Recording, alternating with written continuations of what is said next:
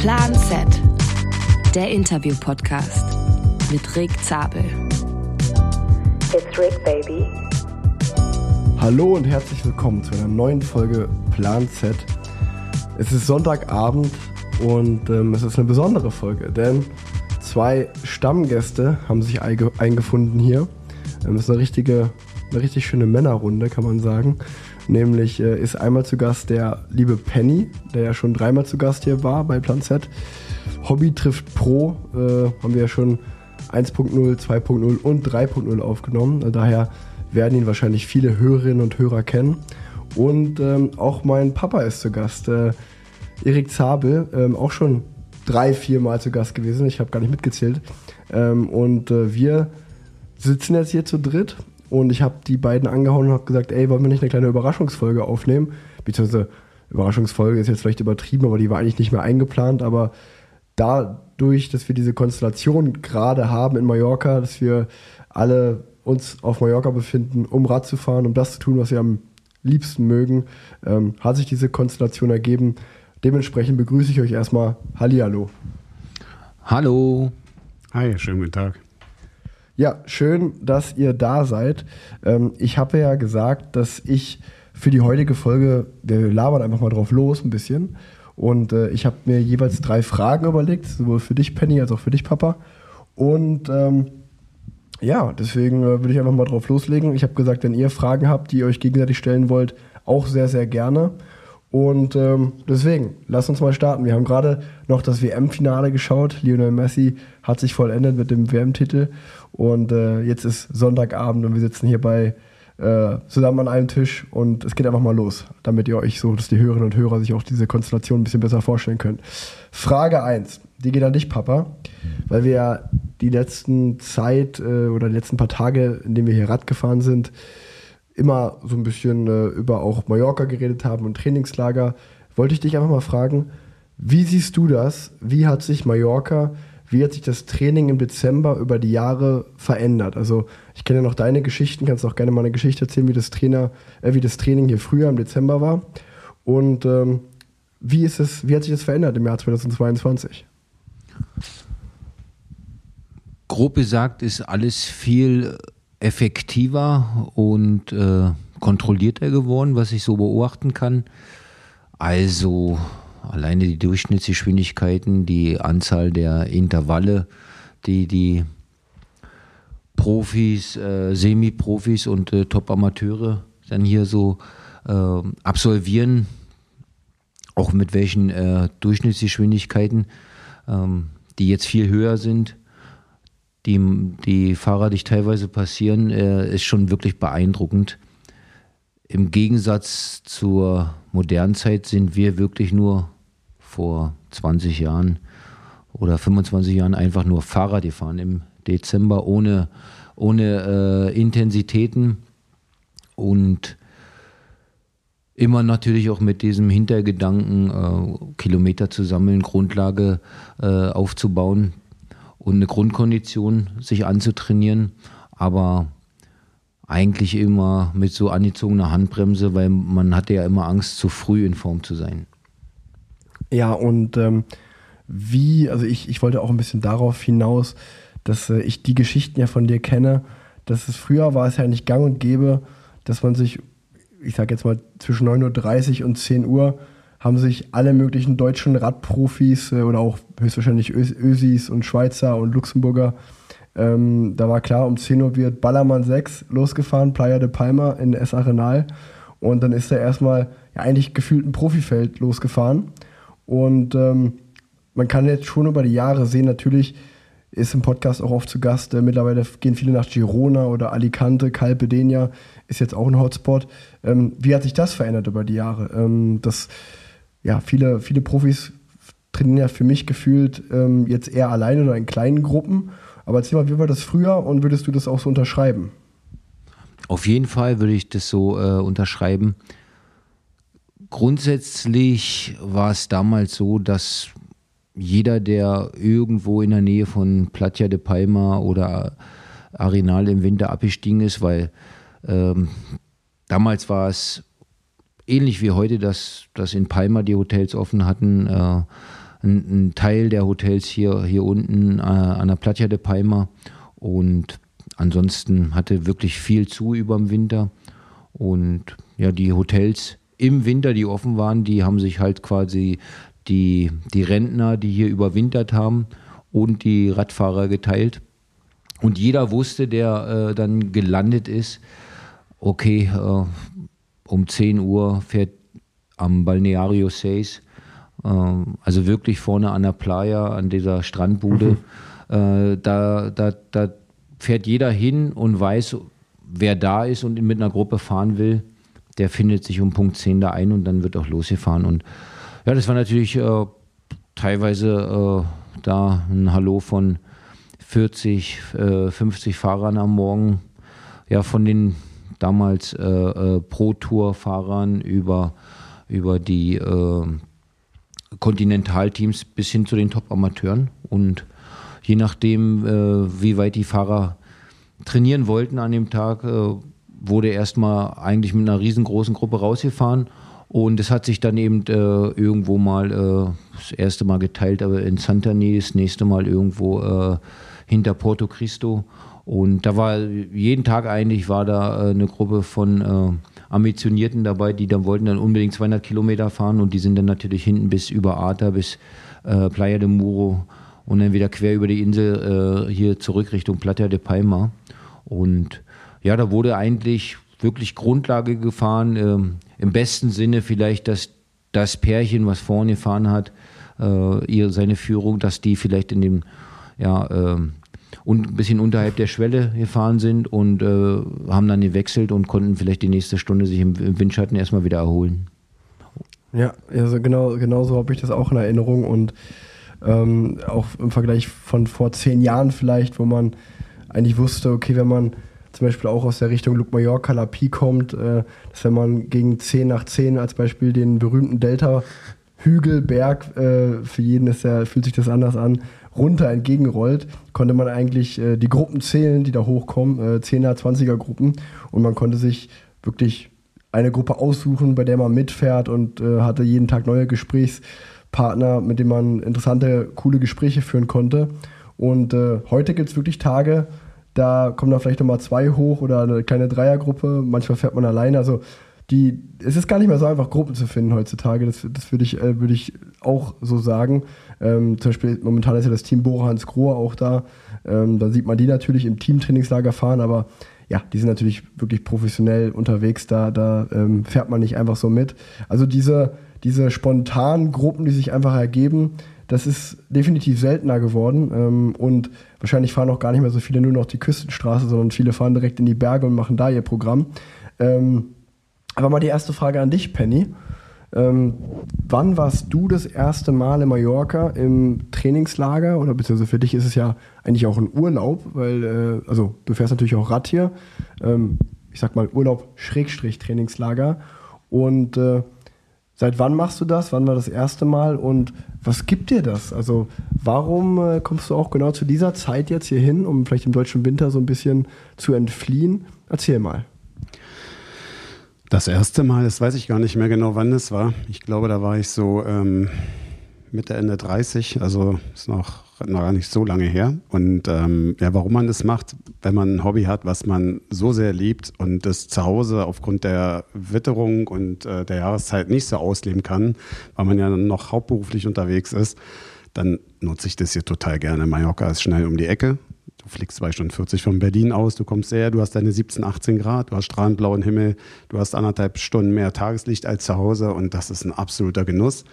Und dazu muss ich ja sagen, wie ich ja in der Vergangenheit schon in anderen Folgen erwähnt hatte, ähm, natürlich auch durch die Jungs, auch durch dich äh, dazu gekommen, mit euch zu fahren, was natürlich immer grandios war und ähm, wo man noch nicht so befreundet war, war es natürlich immer ein Riesenerlebnis. Nicht, dass es jetzt kein Erlebnis ist, aber durch die Freundschaften, das verbindet einen noch mal mehr, auch die Familien oder so, jetzt nicht nur der Radsport. Aber hier einfach Rad zu fahren, also auch heute, wir waren heute wieder unterwegs und ich ertappe mich, dass ich jedes Mal, wenn ich auf Mallorca bin, jedes Mal ich irgendwann auf dem Rad sage, ey, ist das schön hier. Weil es ist einfach wunderschön und es passt. Und diese Jahreszeit jetzt vor allem, ist natürlich einmal ein Vorteil, dass die Familie nicht dabei ist, weil zu Hause noch die Schule ist für Mhm. meine Tochter und meine Frau arbeiten muss. Das äh, kennen wir Männer, glaube ich, alle, dass wir dann ein bisschen entspannter noch sind und äh, man kann auch mal eine Stunde noch ranhängen und du hast keine Verpflichtung. Ja, und wie gesagt, ähm, die Jahreszeit noch dazu, beziehungsweise wenn keine Ferienzeit ist, dass es einfach total leer ist und es macht einfach nur Spaß. Und ich würde gerne nochmal darauf eingehen, weil du auch, äh, Ete, meintest, irgendwie, du mir heute erklärt hast mit den ganzen Gruppen und so, wie das so ist.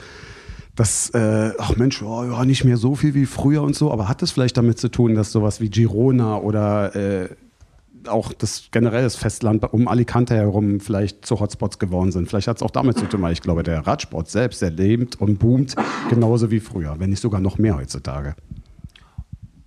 Definitiv äh, ist das ein Punkt. Was natürlich noch dazu kommt, ist, dass äh, für die Teams ist es weitaus günstiger, nach äh, zum Beispiel in die Ecke von Kalpe, Benidorm zu fahren. Denn sie haben natürlich äh, mit ihrem Fuhrpark äh, nicht den Transfer mit der Fähre. Und umso mehr Achsen du hast, umso teurer wird's. Dann kommt dazu, dass auch im Winter da natürlich auch keine Saison ist im Bereich nördlich von Barcelona, so wo Gi Girona liegt, oder eben alles, alles zwischen Alicante und Valencia. Und da sind die Hotels auch günstig äh, um diese Jahreszeit. Ja, und dann gibt es natürlich äh, auch einfach die Affinität zum Beispiel der holländisch-belgischen Teams, die, die einfach äh, quasi da hinter Kalpe ist ja, ist ja quasi der, dieser belgische Hügel, wo ich glaube jede zweite Immobilie äh, in, in Belgier gehört. Und äh, deswegen sind die einfach auch gerne dort. Ist äh, echt interessant, wenn man sich da so ein bisschen auskennt, dass Mallorca ja wirklich so eine sehr deutsche Insel ist oder auch viele Tschechen kommen auch, muss man sagen. Und äh, zum Beispiel Girona, würde ich eher sagen, ist eher so ja sehr ähm, international, also sehr viele, viele Briten, viele Amerikaner ähm, und wie du sagst, Kalpe halt viele, viele Holländer, viele Belgier, ähm, wie sich dann an einem Ort so die Nationalitä Nationalitäten zusammenfinden. Aber auch nochmal die Frage an dich, Penny. Ähm, warte, ich gebe dir das Mikro, alles gut. Ähm, wir haben ja, wir haben ja nur zwei Mikros und drei Personen, deswegen geben wir die immer hin und her. Ähm, deswegen auch die, die Frage an dich, Penny, äh, mal ganz konkret. Ähm, ich habe das ja verfolgt, du warst jetzt ungefähr sieben, acht Tage hier oder sogar noch ein bisschen länger. Du bist ja richtig Rad gefahren jeden Tag. Hast du mal zusammengezählt, wie viel ungefähr? Also gefühlt bist du ja wirklich jeden Tag, hast du die 100 geknackt. Nein, noch nicht zusammengezählt, nein. Ähm, ich bin schon viel gefahren, äh, nicht jeden Tag 100, weil das Wetter hat uns leider ab und zu mal hier noch einen Strich durch die Rechnung gemacht. Wir hatten ja zwei Tage ein bisschen mit Regen zu tun, einen Tag sogar, äh, also komplett tagsüber, da war gar nicht dran zu denken. Ansonsten, ja, hast du recht, ich bin jetzt viel über 100 Kilometer so immer gefahren, außer einmal, nee, zweimal. Da war ich einmal knapp drunter und einmal nur 60 zum Einrollen, weil dann hat es wieder geregnet. Ja, aber zusammengezählt nicht, aber ich mache das auch gar nicht so. Klar, ich gucke auf die Zahlen irgendwie nachher, weil man ja vielleicht auf sich selber äh, stolz ist, so dass du dich ein bisschen bewegt hast, aber ihr kennt mich ja, ähm, ich versuche das immer wirklich als Hobby zu sagen und einfach Spaß also zu sehen und äh, Spaß zu haben. Das ist natürlich mit euch nochmal ein Zacken schärfer ist. Ja? Man, man denkt dann morgens, wenn man aufsteht, oh, eigentlich tut mir alles weh und heute zwei Stunden, aber kaum sitzt man mit euch äh, da auf dem Bock und wir haben eine tolle Unterhaltung, da verfliegen vier Stunden wie nichts und schon hast du wieder deine 110 oder so oder 120 ja. und das ist einfach super. Ja, man muss ja auch nochmal da, du hast es gerade erwähnt, dass du allein hier bist. Liebe Grüße an Nina und auch Respekt äh, an deine Frau, ähm, dass die das so macht, dass sie dir ähm, ja diesen Freiraum gönnt, dass du den Urlaub hier machen kannst. Ähm, und äh, wie gesagt, in deinem Fall ist es ja auch wirklich Urlaub auch noch. Also klar, das Radfahren ist ein Hobby, das macht dir Spaß, aber ich finde, für mich macht es Mallorca auch so cool. Ich komme ja gerade erst aus dem Teamtrainingslager, wo man dann wirklich einen geregelten Tagesablauf hat. Und hier ist es auch für mich als Profi so ein bisschen Urlaub, wenn man morgens sein Radtraining abspult, sich dann vielleicht ein, zwei Stunden ein bisschen entspannt ähm, nach dem Training, die Beine hochlegt und dann kann man ja wirklich ähm, abends essen gehen mit Freunden in Arenale in Palma oder wie heute haben wir das Fußball-WM-Finale geschaut Ähm, das macht es ja auch aus. Also man kann ja auch Denny Schindler erwähnen, die mal zu Gast war. Die war ja jetzt auch zeitgleich da. Es ist dann schon sehr interessant, wie sich dann immer, äh, Karl Platt war auch die Tage, ist mit uns gefahren, wie man sich dann doch so, ja, diese Freundschaften, die man über die Jahre schließt, wie sich die wieder zusammenfinden, wie man auch Leute, die man gar nicht kennt, äh, die fragen, hey, kann man mit einer Gruppe mal mitfahren? Ja klar, kein Problem, dann kommt man mit neuen Leuten ins Gespräch. Ähm, das ist ja schon besonders für mich. Geht es dir da genauso? Absolut.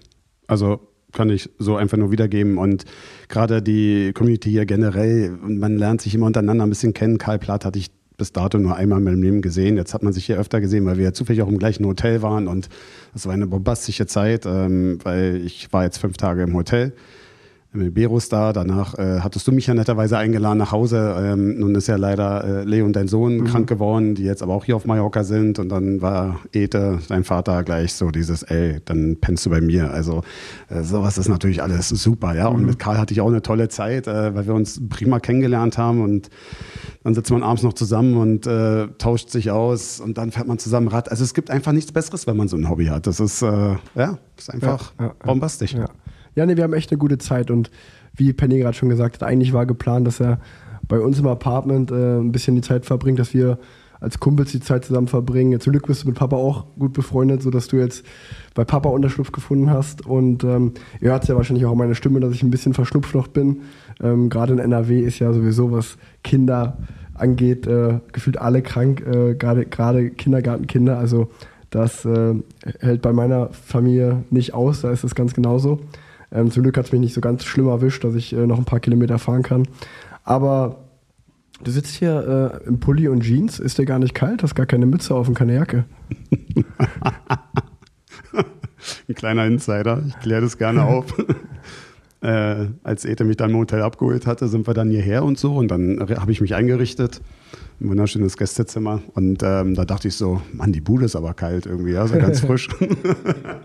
und dann dachte ich mir so, okay, sag erstmal nichts, weil er ist ja auch gerade angekommen, so, vielleicht muss er das Ding erstmal aufheizen. Und äh, naja, und nachdem ich mich eingerichtet hatte, lag da schon so im Wohnzimmer und saß da gemütlich, hat was gelesen und ähm, und ich dachte, so, Alter, mir ist richtig schweinekalt. Da habe ich mir erstmal eine Jacke angezogen und provokativ eine Pudelmütze aufgesetzt. und dann und dann äh, sage ich so zu Ete, so, ist schon ein bisschen frisch so. Und du so, ach ja. Du, äh, und dann dachte ich so, okay, macht ja nichts, gleich machen wir noch irgendwas an. Und dann sagt er doch eiskalt zu mir jetzt vor ein paar Tagen, du übrigens, Penny, äh, du, wenn der noch kalt ist, dann da liegen noch Decken, kannst du noch eine Decke nehmen? Und ich dachte, du sagst mir mal, Penny, ich mach mal die Heizung an. Ja, was für eine Heizung? was für eine Heizung? In Mallorca gibt es keine Heizung, nur Klimaanlage. Aber ich fand den, ich fand die Szene ganz schön, als du, ähm, als ich gefragt habe, und Penny, ähm, mit meinem Vater alles gut, habt ihr eine gute Zeit und du meinst, ja, echt cool, coole Gespräche und alles. Aber ihr habt ja einen Kamin im Wohnzimmer. Ich habe ihn mal gefragt, ob der funktioniert und der meinte so, ja klar, der funktioniert. Das, dann habe ich den Vater angeguckt und gesagt, ja, ist arschkalt in der Bude, warum machst du den Kamin nicht mehr an? ah, ja. Ähm, ja, du hast da, du hast da gar keine Ansprüche, ne? Also ähm, bist da wirklich hart im Nehmen, Papa. Ähm, ich habe direkt die nächste Frage für dich. Und zwar mit dem Hintergrund, ähm, dass wieder eine Saison jetzt zu Ende geht und äh, eine neue losgeht und ja auch viele, viele Fahrer ähm, und Fahrerinnen auch vielleicht äh, das Karriereende gerade angekündigt haben, aufgehört haben und ähm, das vielleicht zu deiner Zeit noch gar nicht äh, so gang und gäbe war. Also ich meine, ich rede davon, dass man jetzt ja auch als Straßenprofi aufhören kann und dann sagt man vielleicht, okay, ich mache noch, ich suche mir eigene Partner, äh, Ambassador-Jobs äh, und fahre noch ein paar Gravel-Rennen oder mache irgendwelche coolen äh, Abenteuerausfahrten, was auch immer. Hast du eigentlich, weil du ja bis heute immer noch sehr, sehr viel Rad fährst und ich würde auch sagen, du bist sehr, sehr fit, viele, die dich sagen, sagen, ja, da könnte bestimmt immer noch Rennen mitfahren. Hast du eigentlich, du hast 2008 aufgehört, also das ist eine doppelte Frage. Frage A, hast du jemals an ein Comeback gedacht? Und Frage B, würdest du zum Beispiel heute jetzt, also jetzt aufhören? Wäre es für dich eine Option, man munkelt ja auch bei Alejandro Valverde, dass der vielleicht ein paar Gürtelrennen fahren will, wäre es für dich damals eine Option gewesen zu sagen, ich höre mit dem Straßenrennsport auf, aber ich würde noch gerne mal Olympia auf der Bahn fahren oder ein Gürtelrennen fahren oder irgendwas neben dem Straßenrennsport? Hm, also äh, Antwort 1, äh, ich habe niemals äh, wirklich äh, ernsthaft über, über die Möglichkeit vom, äh, von so einem Comeback nachgedacht. weil für mich war der, äh, war eben mit dem, mit dem letzten Rennen, war für mich im Prinzip dieses Kapitel auch komplett beendet. Und eigentlich wird sich das, war schon eine Woche nach, äh, nach dem äh, Ende, war es dasselbe Gefühl wie jetzt. Also für mich wird sich wird sich fast wie eine Strafe anfühlen, äh, früh morgens um, um 6.30 Uhr aufzustehen und um äh, 7.30 Uhr im Startblock zu stehen für irgendein Event. Ähm, oder äh, für, ein, für ein Rundstreckenrennen sich eine Nummer ranmachen zu müssen und nochmal sozusagen in diesen, äh, in diese, in diesen Wettbewerb, Wettbewerbsbereich reinzugehen. Ähm, also nein, definitiv nicht. Mm, die andere Sache beantwortet es, glaube ich, halb, halb mit. Natürlich ist es toll, äh, äh als Brand Ambassador oder Markenbotschafter ähm, für, für coole, coole äh, Marken tätig zu sein. Aber letzten Endes geht es ja dann eigentlich genau in denselben Bereich. Also die wollen natürlich, äh, die, die, die Marken, ist ja auch verständlich, die wollen natürlich auch äh, einen Gegenwert und bei äh, Top-Athleten ist es natürlich äh, naheliegend, dass die dann auch an, an ja, Jedermann-Rennen oder äh, Gravel-Events teilnehmen. Äh, und das ist ja dann genau dasselbe in Grün. Also da stehst du ja dann eben um 7 Uhr im Startblock. Ähm, ja, insofern äh, nein. Äh, ich habe auch noch nicht so an so ein Comeback gedacht irgendwie. Nee, das hat mich mal interessiert, weil, ähm, ja, also äh, sehr, sehr, sehr interessant. Also um da vielleicht nochmal äh, ein bisschen präziser zu werden, ich meine, 2009 war ja das erste Jahr, wo ich nicht mehr aktiv war.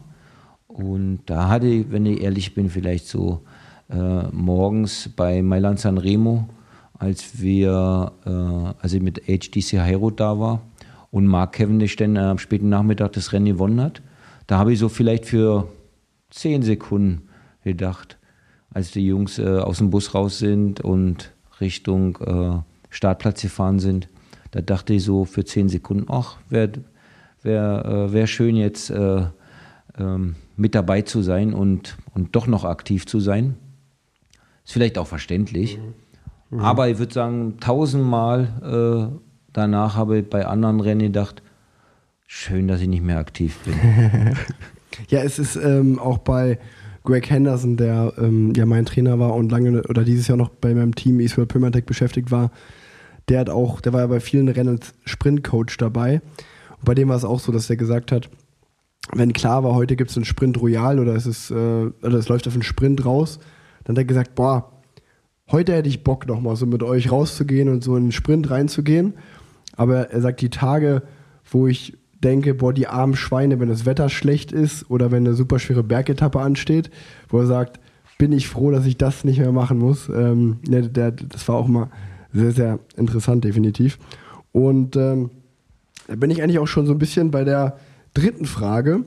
Ähm, und die, die, die geht eigentlich für euch beide, weil ich es, glaube ich, sehr interessant finde. Ich, ich habe die Perspektive als aktiver Fahrer. Du hast die Perspektive als ehemaliger Fahrer, der aber natürlich noch sehr äh, im aktuellen Radsport äh, ja, in dein, mit deinen ganzen Tätigkeiten involviert ist, viele in, Insights hat, äh, Inneneinsichten und glaube ich auch eine gute Meinung. Und du hast die Sicht als Fan, Penny, deswegen stelle ich sie dir zuerst. Wie siehst du den Radsport im Jahr 2022? Und ich hoffe, weil das eigentlich so ein bisschen die letzte Frage ist, das will ich noch mit anschließen, dass das eigentlich viele Themen aufmacht, dass wir jetzt einfach ein bisschen darüber reden, allgemein. Uh, ähm, als äh, Fan ist es immer schwer, äh, so irgendwie ähm, ganz neutral und sachlich zu sehen. Also ich bin Musst ehrlich, ja gar nicht. ich habe mich, ja okay, ich habe mich in diesem Jahr wirklich ertappt, ähm, dass ich nicht mehr so viel geschaut habe wie in den letzten Jahren. Ich weiß nicht, woran das liegt. Also ich kann es mir vorstellen, also genau weiß ich es nicht, weil Radsport ist Radsport und ähm, was ihr leistet, finde ich immer noch einfach grandios. Ich weiß, du guckst immer, weil für dich ist es dein Job, aber ich finde schon die Leistung extrem krass. Das Problem, was ich habe, ist, dass es mir generell zu langweilig geworden ist. Du hattest ja immer so auch deine Gäste gefragt, Radsport verbessern. Da gab es ja diese Frage. Ähm, und ähm, da wurde schon so viel gesagt und ähm, manche Dinge haben sich wiederholt, wie zum Beispiel, ich wiederhole mich da gerne auch, ähm, kein Funk mehr während des Rennens und so. Weil ich finde, dieses ganze Gesteuerte, ob das durch die Wattmessung ist, ob das durch den Funk ist, es ist langweilig. Es sind natürlich immer, es gibt die Top-Leute, die Top 5, die betteln sich gegenseitig bei den Grand Tours oder bei den Klassikern. Das ist immer noch ein bisschen das Interessante, aber wie ich den Radsport sehe, ist, er muss sich definitiv interessanter nach außen gestalten. Also er muss mehr Unterhaltung bieten. Das, was geboten wird, ist einerseits die Leistung eurerseits, aber die Unterhaltung für den Zuschauer, der äh, im Sommer darauf verzichtet, bei 35 Grad ins Schwimmbad zu gehen und guckt sich eher die Tour de France an, weiß aber eigentlich schon fast übertrieben gesehen, wie es ausgeht. Und manchmal sogar schon nach einer Woche hat man das Gefühl zu wissen, wer der Toursieger ist. Also das generell Interessantere. Und das ist das, glaube ich, Ether, da hatte ich dich ja auch schon mal gefragt, wie war es bei euch so ohne Funk und, und ohne Wattmessung, was erst später kam. Also es kam ja dann auch zu deiner Zeit und so, aber da war Instinkt gefragt. Oder ihr habt mal jemand übertrieben gesehen losgeschickt zu gucken, wie weit ist eine Gruppe weg? Kann man das überblicken oder so? Das, das fehlt mir so sehr heutzutage, dieses, dieses krasse Gesteuerte. Das nervt mich. Ansonsten ähm, denke ich, durch die Technik, die sich ja sowas, also das Material, was sich so verbessert hat, egal was es ist, wie schnell sie alle geworden sind. Ähm, und ähm, das ist schon das Interessante, wie so zum Beispiel ja das Material sich verändert hat. Aber der Radsport selbst, das Zusehen ist langweilig. Das ist ein guter Punkt von dir. Ich glaube, was sich enorm verändert hat äh, gegenüber der Zeit vor 10 oder 20, 30 Jahren ist natürlich die äh, enorme Leistungsdichte und diese, dieses enorm hohe Niveau, was es im Fahrerfeld gibt. Also in einer World Tour, glaube ich, bei 18 Teams, da gibt es einfach fast, fast keinen schlechten Fahrer. Also die sind alle sehr gut und die Sieger, die Fahrer, die regelmäßig gewinnen, die sind halt alle top. Und das ist, glaube ich, der erste große Unterschied zu vergangenen Zeiten. Weil in einer, ich weiß es nicht, aber ich denke mal in der World Tour, da wird es bestimmt so 550 Rennfahrer geben, die, die da fahren. Und jeder Einzelne lebt und trainiert für diesen Sport so enorm. Die Leistungsdichte ist so hoch geworden. Plus eben der Faktor, den du jetzt gesagt hast, äh, die, die deutlich verbesserte äh, ähm, Leistungsanalyse über zum Beispiel äh, gezieltes Training oder die Kontrolle über, über die Wattmesser. Dazu noch der Funk, dass ja jede Mannschaft versucht, Fehler zu minimieren. Währenddessen natürlich in der Vergangenheit eben auch der Sport und der Radsport von Fehlern gelebt hat. Nur ein Beispiel. Ich glaube, eines der interessantesten Rennen dieses Jahr war die Weltmeisterschaft, sowohl bei den äh, Elite-Frauen mhm. als auch bei den äh, Elite-Männern. Und unabhängig von, der, von den grandiosen Leistungen äh, der Fahrer, die da äh, Top Ten gefahren sind, äh, geschweige denn vom Podium, war es aber doch eigentlich so interessant anzuschauen, weil viele Fehler gemacht wurden. Und also denkt da jetzt nur mal als Beispiel die französische äh, äh, Mannschaft der äh, Elite Herren gemacht hat, dass die äh, so früh dann äh, attackiert haben und ihre Kapitäne gar nicht mit bei waren mhm, ja. und, und dann da äh, erstmal Tempo fahren äh, mit einer Gruppe, in der Wout van Aert und Pogacar sitzen. Und wenn Deutschland nicht weder in der ersten noch in der zweiten Gruppe vertreten gewesen wäre, dann äh, hätte es äh, Remco Evenepoel auch deutlich, deutlich schwerer gehabt, Weltmeister zu werden, weil er war ja zwischendurch schon mal fünf Minuten zurück. Äh, und das sind einfach so Sachen, die du ja bei einer Grand Tour quasi nie siehst in den letzten Jahren oder nie gesehen hast, weil natürlich alles äh, über St St äh, Streckenscouting, über den sportlichen Leiter im Auto, Direktverbindung per Funk zu den Rennfahrern. Das wird ja alles minimiert. Und mit dem Drang der Teams, Fehler zu minimieren, kommt es natürlich dazu, dass du als Zuschauer dann eben sagst, oh, das ist langweilig anzuschauen, weil natürlich auch viel passiver gefahren wird. Um es jetzt mal ein bisschen äh, provokativ auszudrücken, stell dir mal vor, da wäre jetzt ein Pogacar nicht am Start, da wäre äh, Wout van Aert nicht oder Mathieu van der Poel. Ähm, dann wäre es natürlich schwierig anzuschauen, da hast du schon recht.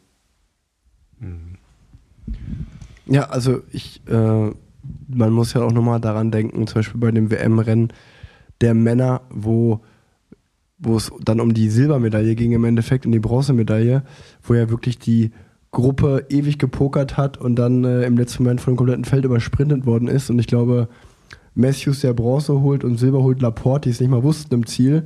Das sind auf jeden Fall die Momente, die ähm, ja super schön sind. Und äh, ich gebe ich geb dir vollkommen recht, dass wenn, wenn jetzt, äh, also auch für mich, auch wenn es in streng genommen meine Gegner sind, ist es ja schon ein Genuss äh, für den Sport an sich, dass man einen Wout van Art hat, dass man Mathieu van der Poel hat, ähm, dass es jetzt mit Tom Pitcock, äh, äh, nur mal als Beispiel die drei genommen, dann hast du natürlich noch Pogacar, äh, Wingegaard, äh, so viele. Und äh, bei der Tour de France glaube ich auch, wenn, wenn äh, Pogacar nicht den, nicht den einen Einbruch hat, äh, auf der, auf der, ich weiß gar nicht mehr, welche Etappe es war, aber auf jeden Fall Mitte der Tour, wo er erst noch in die Kamera sozusagen äh, aus Spaß so äh, beim Motorrad diesen Move macht, so hier, äh, gibt ruhig Gas, kann noch schneller gehen. Und dann äh, hat er vielleicht einen kleinen Hungerast oder zu wenig gegessen, was auch immer, oder einen kleinen Einbruch. Ähm, ja, der Fehler hat im Endeffekt so ein bisschen auf lange Sicht die Tour entschieden, auch wenn er dann nochmal abgegangen wurde äh, äh, auf der letzten Bergetappe. Aber ja, es sind, es sind so diese Fehler und ich sag mal, dass die, dass die Teams die Fehler minimieren wollen, ist ja ganz normal. Aber ähm, deswegen finde ich so die Sichtweisen von euch beiden sehr interessant, weil eigentlich ja da dann der Weltverband zum Beispiel ins Spiel kommt und es wäre ja definitiv eine Möglichkeit zu sagen, okay, wenn die Tour de France acht Fahrer fahren, dann erlaubt man halt eben nur noch vier Fahrern äh, ein Funkgerät mitzunehmen oder zwei Fahrern, ähm, weil dann kann man sich immer noch, muss man die Taktik ein bisschen ändern, dass man sich halt als Team untereinander organisiert und vielleicht auch eine Gefahrenstelle durchgibt, äh, weil dafür ist es ja sicherlich nutzvoll. Aber trotzdem äh, erhöht es die Chancen vielleicht mal, dass eine Fluchtgruppe durchkommt ähm, und äh, all diese Dinge ähm, wäre, wäre sehr interessant. Ähm, aber fallen euch vielleicht noch mehrere Dinge ein, wenn ich sage, wie, wie seht ihr den Radsport 2022? Was wünscht ihr euch in der Zukunft? Ähm, man, es wird ja gerade zum Trend, dass äh, ich sag mal, Lachlan Morton zum Beispiel so bei Education First, auch wenn er vielleicht nicht mehr im World Tour aufgeboten nächstes Jahr ist, dass der so seine Adventure-Dinger so ein bisschen macht, äh, die, die Gravel-Szene. Ähm, habt, ihr, habt ihr noch mehr Einfälle, wenn ich sage, wo seht ihr den Radsport 2022? Seht ihr ihn auf einem guten Weg? Se sagt ihr, bis auf die Fernsehübertragungen, die vielleicht ein bisschen langweilig sind, ähm, das muss sich verändern. Habt ihr noch mehr Einfälle? Ich denke, so ein bisschen liegt die, die Krux im System. Währenddessen natürlich vor ja, zu meiner Zeit die, die Rennfahrer natürlich auch äh, auf, den, auf die Anweisung des sportlichen Leiters äh, gehört haben und hören mussten natürlich, war da natürlich trotzdem immer diese Distanz. Also wenn jetzt wirklich mal in einer Rennsituation etwas komplett schief ging, dann hat es ja doch immer eine Zeit äh, gedauert, bis kommuniziert werden konnte. Weil da musste ja der sportliche Leiter erstmal am Jurypräsidenten vorbeifahren, den Hauptkommissar fragen, ob er ins Feld rein oder ans Feld ranfahren kann, um den letzten Fahrer seines Teams zu erwischen, um dem eben äh, ein Kommando weiterzugeben, wie jetzt zu äh, reagiert werden soll. Im Umkehrschluss heißt es natürlich, dass die Rennfahrer deutlich mehr Entscheidungsfreiheit hatten. Nach dem Motto, wir fahren jetzt, wir fahren nicht. Und eigentlich sind es ja genau die Rennfahrer, die damals auch viel selber entschieden haben in den Rennen, die jetzt im Auto sitzen. Und insofern ähm, sind es natürlich auch Persönlichkeiten, die immer gewohnt waren, Entscheidungen zu treffen. Und wenn es jetzt dann zum Beispiel darum geht, den, den Funk zu reduzieren, kommt ja immer als erstes Argument die Sicherheit. Und ich glaube, man kann es, man könnte das aber umgehen oder die Sicherheit garantieren, indem man sagt, okay, jeder Fahrer erhält die Möglichkeit, Radiotour mitzunehmen und kriegt alle Informationen, die wichtig sind, die sozusagen ja sowieso äh, der Radiotoursprecher den sportlichen Leitern gibt, wie zum Beispiel Achtung, nächste äh, Ortsdurchfahrt, sehr schmal oder Kreisverkehre oder Verkehrsinseln oder in einer Gefahrensituation Ölspur. Und ich bin mir gar nicht so sicher, ob dann noch so viele Rennfahrer, wenn die nur Radiotour hätten, ob die dann noch so scharf sind, äh, äh, überhaupt äh, Funk, Radiotour in dem Fall dann mitzunehmen. Und das würde natürlich aber auch wieder bedeuten, dass die Rennfahrer ein bisschen wegkommen von diesen Robots, äh, von dieser Fernsteuerung, mehr hin zu eigenen Entscheidungen, zu, zu dem Instinkt, den ja eigentlich jeder Rennfahrer auch heute noch hat. Mhm. Ähm, und letzten Endes glaube ich, wäre sogar eine Möglichkeit da, dass es wieder oder sagen wir es anders, noch spannender wird, weil dann natürlich auch spektakuläre Fehler wieder passieren. Und so wie wir uns jetzt noch an die Weltmeisterschaft erinnern, glaube ich, wird man sich dann auch wieder mehr an, an, an besondere Situationen im Rennen erinnern. Und es ist ja eigentlich immer gut, wenn, wenn Zuschauer eben auch über, ist nie angenehm für den, der den Fehler macht, ist klar. Aber das sind natürlich Sachen, an die, an die sich die Zuschauer zurückerinnern und wo die drüber reden. Wahrscheinlich reden die mehr darüber, über die Fehler, als über Situationen, die jetzt sportlich absolut äh, bewundernswert sind, aber die sich dann doch wiederholen. Was ich mir noch äh, wünschen würde, wäre definitiv ähm, während einer Live-Übertragung wie gesagt, auch mal die Kameramotorräder irgendwie anders zu verteilen. Also ich ähm, finde es als auch unangenehm, ständig fünf Stunden, sechs Stunden vorne die ersten zehn zu sehen. Und hinten passiert eigentlich oder geschieht sehr viel im Rennen. Ähm, das mhm. ist das, was ich immer noch vermisse, dass man, äh, ob das, egal welches Rennen es ist, ich sage jetzt mal ganz bewusst egal, hinten, ob ihr das seid mit einem Zeitlimit äh, in den Bergen, als es äh, bei den Klassikern, die alle versuchen, irgendwie Mailand, Sanremo zu schaffen oder Paris-Roubaix und sich da absolut abquälen bei den schlimmsten Wetterbedingungen, wo man sagt, diese Qualen wollen wir ja auch sehen, wie ein Fahrer mhm. wirklich kämpft, um ans Ziel zu kommen, auch wenn es nicht um den Sieg geht. Ähm, das vermisse ich immer noch ungemein. Das wird einfach nicht gezeigt. Und ähm, dass dann immer irgendjemand dann fragen muss, sag mal, wie weit ist das Peloton weg, wie schaffen die das Zeitlimit, was haben wir ausgerechnet, da müssen unbedingt TV-Bilder her. Und dann, was mich ähm, auch ziemlich nervt, so als, als, als, äh, ja, als Fan des Radsports, immer noch, dass es manchmal schwer ist, außer die Top-Teams, sich mit jemand, also mit einem Team zu identifizieren. Ich finde es auch grausam, es werden Fahrer gesucht, Verträge geschlossen und plötzlich hieß es, so wie jetzt bei B&B ganz aktuell, äh, das mhm. Team existiert nicht mehr. Auch das, wo ich so sage, das sehe ich in anderen Sportarten nicht. Also ob man da das nicht irgendwie ändern kann, dass man auch die Sponsoren verpflichtet, Mindestjahresverträge einzuhalten. Und, ähm, und wenn sie es dann nicht machen können, dass es aber auch rechtlich angeht, weil auch das, plötzlich stehen dann wieder Fahrer so vor der, äh, auf der Straße mhm. und wo ich dann immer so denke, was ist das für ein Radsport? Ja, und ich würde mir sogar als Fan wünschen, damit auch die kleineren Teams sich vielleicht nochmal mit besser aufstellen können, weil es ist ja leider immer mehr so Richtung Formel 1 geworden. Ne? Die Top-Teams haben auch die Top, das Top-Material und die besten äh, Trainingsmöglichkeiten, dass ihr auch oder die Vereine, Vereine sage ich schon, aber die Teams äh, auch an den Geldern der, also Fernsehgelder mal beteiligt werden. Das muss ich auch sagen, dass da mehr, mhm. mehr finanzielles Background noch mit reinkommt, damit sich der Sport auch weiterentwickeln kann.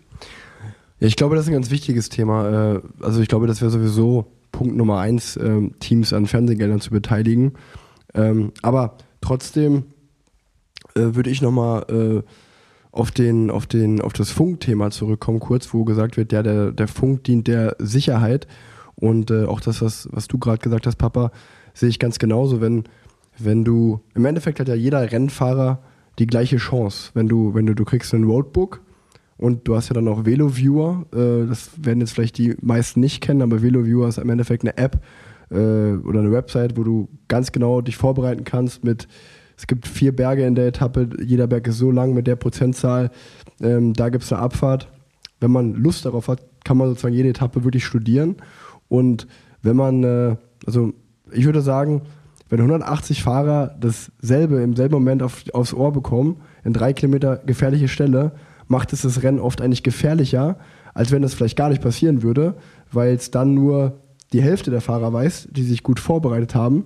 Ähm, und die andere Hälfte ist so ein bisschen, ich sag mal, äh, ja, so, so, so, so ein bisschen so, stell dich dumm, dann geht's dir gut, sag ich mal. So, ja gut, habe ich mir nicht gut vorbereitet, meine eigene Schuld, Pech gehabt jetzt. Ähm, also ich glaube, im Endeffekt wäre es ja für jeden Fahrer da die gleiche Chance, sich über das Roadbook oder über VeloViewer vorzubereiten. Ähm, also den Sicherheitsaspekt sehe ich da gar nicht so. Ist vielleicht sogar, würde es vielleicht das Ganze sogar entschärfen. Und ähm, ich sag mal, das, was du noch angesprochen hast, dass da ein generelles, ähm, strukturelles Problem ist, dass ja mal die, die, Teams rein auf Sponsoren an, äh, angewiesen sind. Das ist auch definitiv im Jahr 2022 noch so.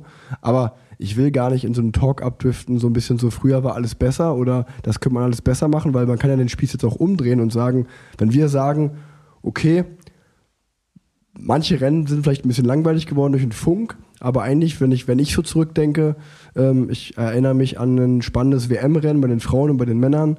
Es war eine schöne Europameisterschaft in München, würde ich sagen, auch wenn das Rennen vielleicht nicht super spannend war, bis auf der Sprint. Standen da ganz, ganz viele deutsche Zuschauer am, am Streckenrand. Da war Volksfeststimmung. Ich fand, es war eine schöne Tour de France. Äh, auch, und auch wenn man in die Zukunft schaut mit, mit Evenepoel und Wingegaard und Pogacar und wie sie alle heißen, hat man da, glaube ich, viele spannende Duelle zu erwarten. Dasselbe in den Klassikern mit äh, Van Aert, äh, Pitcock und Van der Poel. Und jetzt haben wir nur die größten Stars genommen, da gibt es ja noch ganz, ganz viele andere. Also eigentlich kann man den, den Spieß ja auch umdrehen und sagen, klar, es ist der, der Sport ist nicht perfekt, es gibt immer noch die und die Sachen, die man verbessern könnte. Aber eigentlich ist doch ein ganz geiler Sport, äh, wenn das die einzigen negativen Punkte sind, die so auf Anhieb einfallen. Und äh, das, das meiste ist ja dann doch eher positiv, würde ich sagen. Und auch so, wenn man dann zum Beispiel an die erste Gravel-WM dieses Jahr denkt. Ähm, also wenn ich jetzt so ein bisschen so ein Fazit ziehen müsste, glaube ich, sind auf der positiven Seite deutlich mehr Dinge als auf der negativen Seite. Und ähm, wahrscheinlich ist es in jedem Sport so, dass äh, auch das, was ich gerade äh, sehr stark mitbekomme, dass halt der Sport natürlich immer professioneller wird mit professionellerem Training und dass die Seele vielleicht von dem Sportler mal drunter leidet. Aber das ist ja im Endeffekt auch an jedem selber, sich da irgendwie vielleicht die beste Zeit zu machen und nicht zu vergessen, dass man auch neben der Profikarriere vielleicht ein bisschen Spaß haben soll oder Spaß an der Sache an sich. Ähm, das wollte ich jetzt nochmal so kurz in die Runde werfen und äh, könnte gerne was zu sagen. Genau. Ist bei, bei aller äh, äh, Kritik. Es ist vollkommen richtig, was du sagst. Man darf nicht vergessen, dass es eine tolle Rennsaison war. Also ich denke gerne an den Giro zurück. Ähm, auch mit diesem äh, wirklich echt spannenden Finale, das da auf der, äh, ich glaube, letzten oder vorletzten großen Bergetappe dann die ultimative Entscheidung erst fällt. Der war äh, spannend, äh, eigentlich bis, bis zu der letzten Bergetappe, als äh, Bora das Ding dann dreht und äh, sicher nach Hause fährt. Auch mit einer wirklich, und da muss man sagen, äh, zu dem Thema, was wir vorhin hatten, dass es vielleicht manchmal ein bisschen langweilig wird. Und da war es genau das Gegenteil. Also äh, dann eben, äh, als der ähm, Lennart Kemner dann noch wartet und, und dann quasi der entscheidende Schlag versetzt wird, das war, das war wirklich äh, spannend und es war eigentlich auch so, äh, Jens Vogt würde wahrscheinlich sagen, äh, Radsport äh, Lehrbuch Seite 1. Und wenn sowas dann klappt, was immer wieder prognostiziert wird und äh, wo dann noch die Kommentatoren bei im Fernsehen immer sagen, ja, wenn der jetzt warten würde und, und dann passiert in so einer entscheidenden Situation von einer Grand Tour genau das, ist natürlich super. super war auch eigentlich die Tour, weil Rick hat es vorhin kurz an, angedeutet, Pogacar hatten wir ja irgendwie alle schon äh, äh, als Sieger gesehen und wahrgenommen.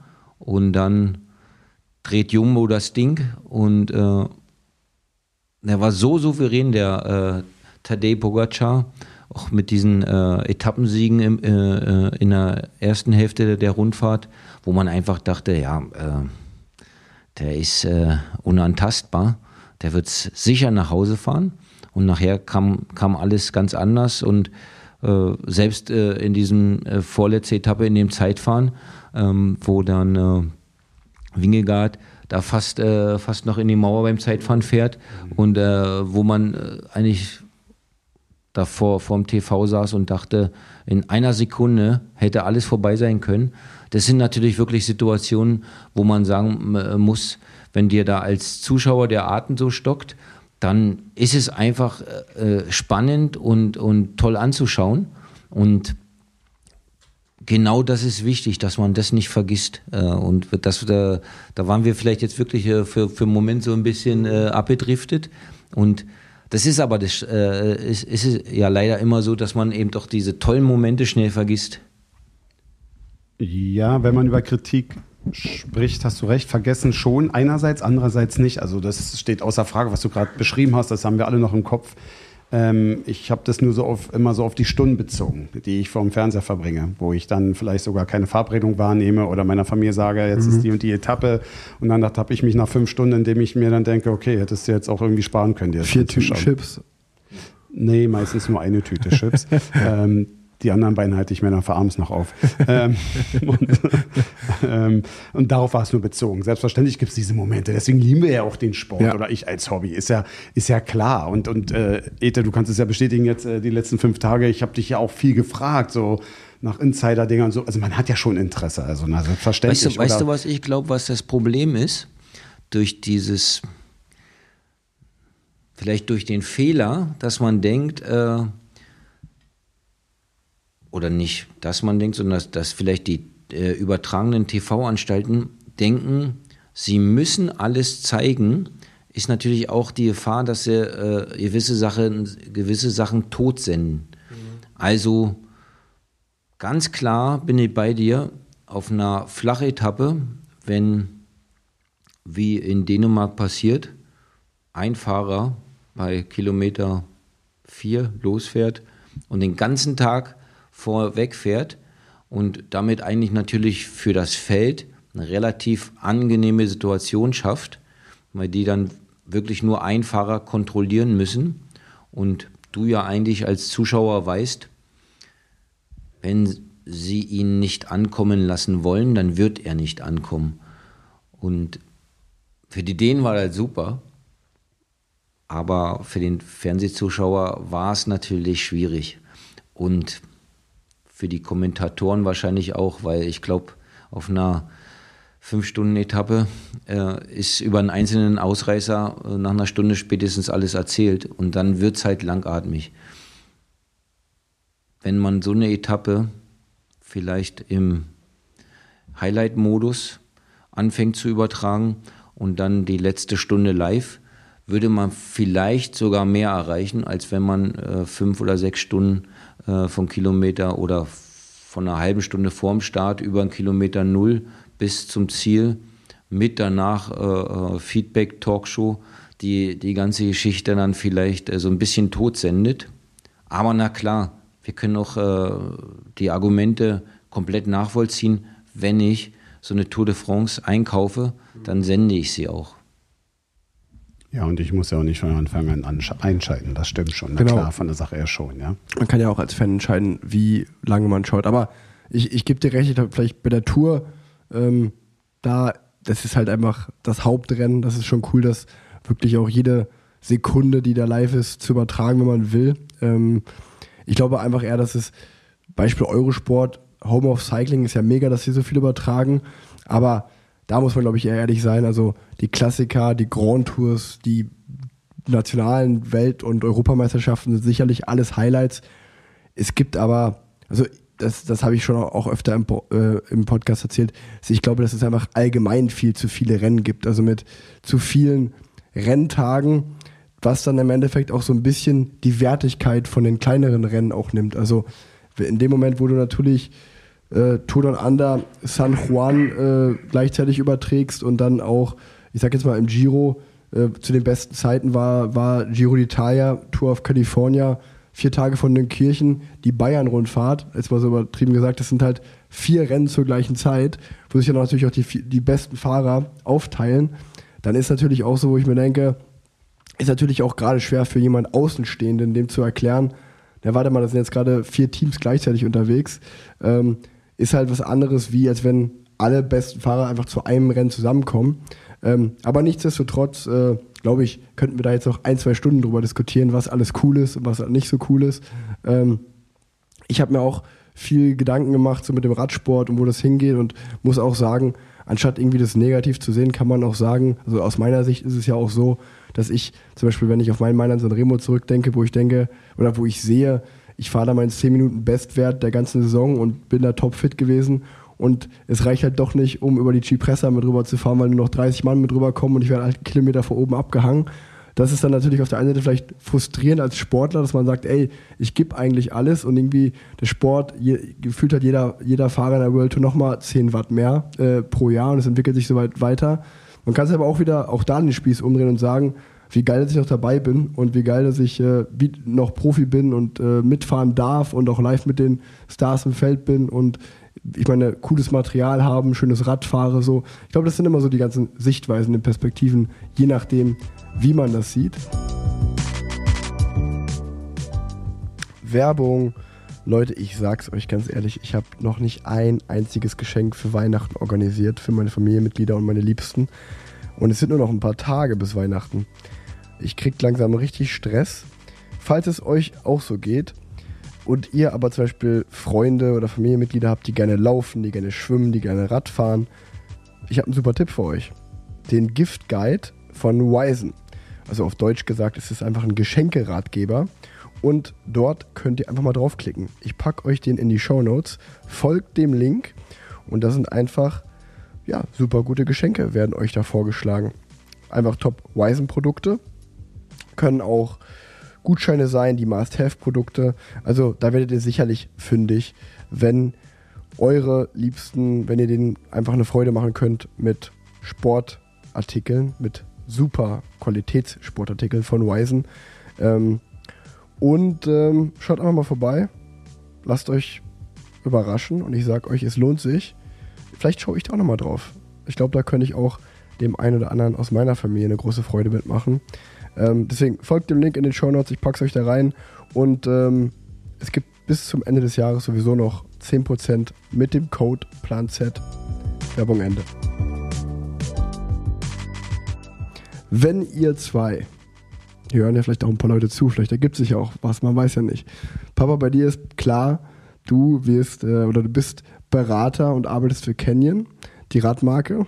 Penny, Soweit ich weiß, äh, hast du keine persönlichen Sponsoren, aber wenn ihr. Du hältst dich bisher noch ganz schön zurück, muss ich sagen. wenn, wenn ihr irgendeine. Gibt es, oder sagt man, gibt es Marken da draußen, wo ihr sagen würdet, boah, da für die Ambassador sein. Die Marke finde ich richtig cool. Ähm, das kann auch gar nicht, äh, also das kann jetzt auch eine Automarke, eine Uhrenmarke, was auch immer sein, aber es kann natürlich auch Radsportbezogen sein, dass ihr sagt, in deinem Fall die, die Radmarke, äh, das Bike-App-Wheel, was auch immer. Ähm, Penny, was wäre das bei dir? Fangen wir mit dir an. Ach, Klamotten. Ähm, jeder weiß ja, dass ich da so ein bisschen äh, größer und schwerer bin als manch andere. Und ähm, wenn da sich jemand mal äh, zur Verfügung stehen würde und würde sagen, ey, lass uns mal Radsportklamotten herstellen für etwas äh, kräftigere Burschen, dann würde ich das gerne ausprobieren und präsentieren. Jetzt an deine, am Namen würde ich es nicht festmachen. Also ich kann es ja sagen, ich fahre ja sehr gerne die äh, Gobi, also Gobik aus Spanien, aber das bezeichne natürlich alles selbst. Also wenn da jemand zuhört, mal so ein 30% Coupon oder 40% würde ich mich freuen. aber ich meine nur, weil man muss dann immer gucken, was passt. 10% bei Weisen. Ja, auch gut. Ach, übrigens, ja, fahre ich ja jetzt auch, ne? Ryzen, nochmal schönen Dank ja. äh, fürs Geburtstagsgeschenk und ich, ja, sehr geil, muss ich auch sagen. Ja, das ist natürlich perfekt. mega Klamotte. Aber ähm, ja, natürlich, äh, was soll ich jetzt aber als Hobby sagen? Ich, jeder freut sich über eine Unterstützung oder man würde gerne etwas ausprobieren. Jetzt speziell eine Firma nicht. Also ähm, ich hatte einen, einen kleinen Unfall, sage ich mal, im Sommer jetzt hier äh, mit meinen Reifen und ähm, da hat Schweibe nachgefragt, woran es lag und äh, hat da auch wirklich, war sehr interessiert daran, muss ich sagen. Das fand ich ganz toll. Ähm, und haben das, ich habe alles eingecheckt äh, und die haben das dann gecheckt und ähm, dann sind sie auch auf ein Ergebnis gekommen. Und dementsprechend, weiß ich nicht, habe ich noch zwei Mäntel bekommen und mhm. ein bisschen Tubeless Milch. So, ja, das ja. ist äh, schon mal, wo man sich als Hobby denkt, so wow, äh, cool. Absolut geil, ja. Also von den Jungs, weil es muss ja nicht sein. Wir kennen uns nicht persönlich, sondern es war wirklich so von der Firma. Und ähm, natürlich, also wir Hobbys, ich, da kann sich gerne jemand melden. Nee, aber ich meine, ich meine es auch so, wenn du, wenn du jetzt in der, wenn du jetzt einfach wie bei ich weiß nicht mehr, wie die, wie die Show früher hieß, aber es gab mal auf Super RTL immer so eine Show, wo die Kids auch durch den Supermarkt, äh, dann durch Toys R Us, glaube ich, rennen durften und einfach alles in den Einkaufswagen schmeißen konnten, was sie wollten. Ähm, wenn es bei dir so wäre, welche, äh, welche Radmarke oder äh, ja. du hast Skopik schon genannt, wo du sagst so, ja, wäre schon nochmal ein Traum oder wäre geil, wenn ich die Karre mal fahren könnte. Na klar, immer noch Specialized, ganz ja. klare Kiste, hätte ich voll Bock drauf. Ähm, da würde ich sofort mal ein bisschen was einpacken, glaube ich. Ne? Also da brauche ich einen großen äh, Einkaufskorb, weil es wären so ein paar Räder. Und ansonsten, ja, ähm, ja, ich mag zum Beispiel Schuh Lake, also von der Firma Lake ja. aus Italien, würde ich sofort mir gerne mal vier, fünf Paar holen, weil die sind auch nicht gerade billig. Ja, Träume hat man hier immer. Natürlich, aber Specialized ist schon eine Firma, glaube ich, auch äh, eine Brandmark im Radsport, wo, glaube ich, jeder ein bisschen schwach wird. Äh, ich fahre einen Giant, äh, ich bin mega zufrieden, da könnte ich auch gerne mal einkaufen gehen. Ähm, ja. oder, oder mir was aus dem Regal nehmen. Standard, Rose, Panama Studio. Standard. Es gibt, ein paar, gibt schon ein paar ganz gute Marken da draußen. Standard auf jeden Fall auch. Da war ich ja sogar damals, ja. hatte ich mir beinahe ein Rad gekauft. Ähm, aber dann, wie du ja weißt, wurde mir geholfen und dann wurde mir ein Giant vor die ja. Tür gestellt. Liebe Grüße an Dirk. Ja, genau. Liebe Grüße an Dirk und dann sehr gute Freunde von mir noch zusätzlich. Ähm, und ja, aber hey, Mann, ich glaube, Radsport, das kennen wir ja. alle. Ich brauche mal wieder neue Brillen und so. Ich könnte überall abgrasen. Ja, also stimmt. Lust hätte ich da wirklich. Ja. Jetzt ist mir mein Glas gerissen hier. Äh, ich hab, wollte erst Ete die Schuld geben, aber er hatte die Brille nicht einmal an den Hängen gehabt. und ähm, nee, also wie gesagt, da gibt es immer tolle Sachen. Und jetzt ist sehr spannend. Papa, bei dir. Ich sag mal, da ist klar, ähm, Canyon. Du fährst seit Jahren auf Canyon und arbeitest für die. Ähm, und äh, wenn man jetzt aber zum Beispiel dich auf Mallorca sieht, man sieht ja auch immer, dass du deine Radklamottenauswahl sehr aufs äh, Raddesign auch auslegst. Also wie heute, wenn du dann ein babyblaues Canyon fährst, Speziallackierung von dir selber, dann wird dann auch die, die blaue Oakley und der blaue Abus-Helm ausgepackt und äh, eine blaue Klamotte. Aber soweit ich weiß, bist du ja bis auf Rad komplett frei und äh, machst, das, machst du das ganz bewusst, weil du sagst, du willst einfach die komplette Auswahl haben, dass du aus, dass du ja, Schuhe, Klamotten, Helm, Brille, alles fahren kannst, was du willst? Oder wäre bei dir auch so eine Marke, wo du sagst, die finde ich geil, wenn, wenn die anfragen, sage ich nicht nein? Einfach gesagt, bin ich wunschlos glücklich. Ich würde nichts ändern wollen an dem Status quo, der mhm. gerade ist. Ähm, natürlich äh, bin ich jetzt nicht nur vertraglich, sondern auch emotional gebunden an Canyon, weil ich bin jetzt im, lass mich kurz überlegen, im 14. Jahr bei Canyon und neben der Tatsache, dass natürlich immer neue Projekte kommen äh, und neue Aufgaben und manchmal auch neue Challenges, ähm, ist es trotzdem so, dass umso länger man dabei ist, umso mehr so eine Firma auch wächst, umso mehr entwickeln sich ja auch persönliche Beziehungen zu den Angestellten, zu den Leuten, die da, die da äh, arbeiten. Und dann wird es natürlich äh, irgendwo auch driftet es ab in so eine persönliche Schiene dass man dann eben sagt, okay, ähm, dieses Projekt will ich halt gerne noch mit dem oder mit äh, derjenigen gern zusammen abschließen und am liebsten erfolgreich sein. Und deswegen ist, ist, ist es klar, dass ich da irgendwo so äh, auch emotional gebunden bin. Aber ansonsten genieße ich eben auch diese Freiheit, denn du kennst es ja am besten, wenn du Profi bist und du bist äh, beim Team engagiert, dann hast du natürlich viele Rechte, aber auch enorm viele Pflichten. Also was du alles zu tragen hast, äh, was du äh, eben auch äh, in, in welcher Form ähm, dann präsentieren musst. Und das ist klar, dass es natürlich nicht immer vielleicht, äh, zumindest war es damals bei mir so, ähm, dann auch die absolut erste Wahl ist.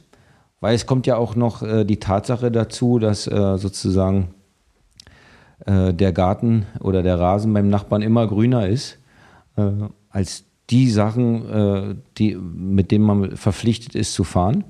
Und das muss ich sagen, jetzt die Frage hätte ich wahrscheinlich als Profi damals unabhängig aller, aller Verpflichtungen wahrscheinlich sogar offener beantworten können mhm. als jetzt. Aber jetzt ist es eben so, dass ich sage, okay, ich kann mir halt die Jacke oder die Hose oder, oder auch die Schuhe leisten. Mhm. Und am Ende muss, habe ich festgestellt, dass ich eigentlich mit den Sachen, die ich habe, glücklich bin. Ja, ja ich finde ich, äh, ich, ich dachte, das wäre eigentlich noch eine interessante Frage, weil ich ertappe mich auch dabei, wenn wir mit äh, War in Köln oder äh, bald auch deutschlandweit unsere Ausfahrt machen. Ähm, das, also erstmal muss ich dazu sagen, unser Teamkit, was jetzt nächstes Jahr rauskommt, finde ich sehr schick. Äh, da bin ich froh, dass wir das fahren können. Also das ist auf jeden Fall ein deutliches Upgrade. Aber ich habe mich oft natürlich dabei ertappt, wenn du dann so Gruppenausfahrten siehst. Und ähm, ich habe gerade ja schon mal ein paar, paar Marken aufgezählt. Es geht ja bei Rädern schon los, dass du mit äh, Rose, Standard, Canyon, äh, Specialized, Factor ähm, und noch viele weitere, Pinarello. Äh, es gibt ja so viele coole Radmarken, dann über Laufräder, über Helme, über Brillen, Oakley, Chicon, äh, was da alles gibt, 100 Prozent. Ähm, und dann äh, ist ja auch einfach zum Lifestyle geworden, gerade die Klamotten mit, mit Wisen, mit Rafa, mit Panama Studio. Ähm, ja, und auch da Assos Castelli, es gibt ja so viele geile Sachen, dass äh, ich mir dann immer denke, oh, die haben es so gut, ey, die können einfach das anziehen, was sie wollen. So, ich, ich bin hier vertraglich verpflichtet, aber dass man sich dann auch denkt, okay, wenn ich jetzt frei wäre, mit, mit welcher Marke hätte ich denn Bock zusammenzuarbeiten? Und das äh, natürlich nur auch, man, da muss ja doch mal auch Gegeninteresse bestehen, äh, aber dass es äh, dann auch gar nicht so, so einfach wäre, weil es halt so, so eine große Auswahl mittlerweile gibt. Also, ähm, und das ist ja eigentlich so für uns Technik-Freaks ja auch was Geiles, dass ähm, ja auch da der Radsport so stylisch geworden ist und dass es so viel Auswahl gibt. Von daher, ähm, ja, das äh, finde ich, fand ich auch einfach eine interessante Frage an euch.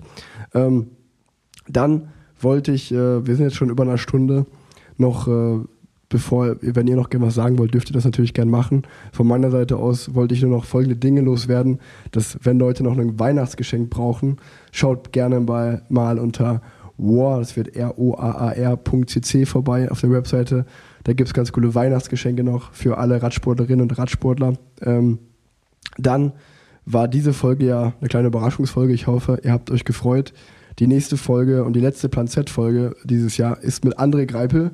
Da wird es auch ums Thema gehen, wie war sein erstes Jahr als Rentner, böse gesagt. Äh, er ist ja alles andere als ein Rentner, aber trotzdem würde mich das interessieren, wie das für ihn war. Und dann gibt es natürlich noch die große Parallelwelten-Abschlussfolge mit Tanja. Ähm, das heißt, zwei Folgen nach dieser könnt ihr euch noch darauf freuen im Jahr 2022. Und ähm, ich habe bei Papa auch schon mal vorgefühlt, der sitzt ja gerade live neben mir. Ähm, bei, bei den Statistiken kam raus, das ist mit Abstand die bestgestreamteste Folge. Über 400 Prozent mehr als der, der Durchschnitt war die Folge mit dir, Papa. Und somit habe ich ja schon mal leise vorgefühlt, vielleicht können wir ja nächstes Jahr eine Folge pro Quartal machen. Du grinst so gerade so ein bisschen. Ich weiß, du, du hast so Semi-Bock, aber ich glaube, ich krieg dich überredet. Hm. Ja, für dich mache ich doch alles. Ich wollte auch noch was sagen. Ich, wenn, wenn wir jetzt hier gleich fertig sind, ich glaube, dann äh, hole ich, äh, hol ich noch äh, für Penny und mich ein Bier aus dem Kühlschrank, für, für dich vielleicht noch ein Wasser. Und ich glaube, ich mache mal äh, zwungenermaßen den Kamin an. Das ist ja wirklich, das ist ja wie Geburtstag. Die Bude mal warm. Nein, Spaß beiseite. Ja, vielen Dank für deine spontane Einladung. Es war wirklich spontan, kann ich nur mal so sagen. Und ähm, es war eine grandiose Zeit, will ich auch mal sagen. Und ihr beide seid toll, weil ich werde jetzt noch mal kurz was nachhaken. Wir waren heute auf Natur und ich war die letzten Tage eigentlich, glaube ich, gut und fühlte mich sehr wohl. Und heute musste ich doch tatsächlich die Gruppe fahren lassen. Muss man ja auch mal zugeben. Dann hatte ich, weiß ich gar nicht mehr, so noch 20 Kilometer oder 15 Kilometer vor mir und äh, trödel vor mich hin und habe mich äh, pulsmäßig erstmal runtergeholt und ihr beide seid dann tatsächlich, nachdem ihr die andere, die anderen äh, Gruppenleute sozusagen abgesetzt habt, mir nochmal entgegengekommen. Ey, es war heute grandios und geil, würde ich auch mal sagen. Also wer die Zabels äh, irgendwo dann äh, auf der Straße mal sieht, ich glaube, wenn man nett fragt, kann man doch mal locker mal hinten dran fahren und äh, wirklich, ihr seid gute Jungs und es macht immer Spaß. Ansonsten, wie gesagt, nochmal vielen Dank für die Mhm. Nee, ihr braucht keinen Windschatten und du auch nicht, Ete. Das ist wirklich unglaublich, wie du da dein, äh, dein Ding abspulst, aber wie auch immer so. Und jetzt freue ich mich auf den Kamin. Vielen Dank an euch beide. Ihr zwei habt das letzte Wort. Danke, dass ihr dabei wart. Ciao, ciao. Ciao. Ciao. Bis bald.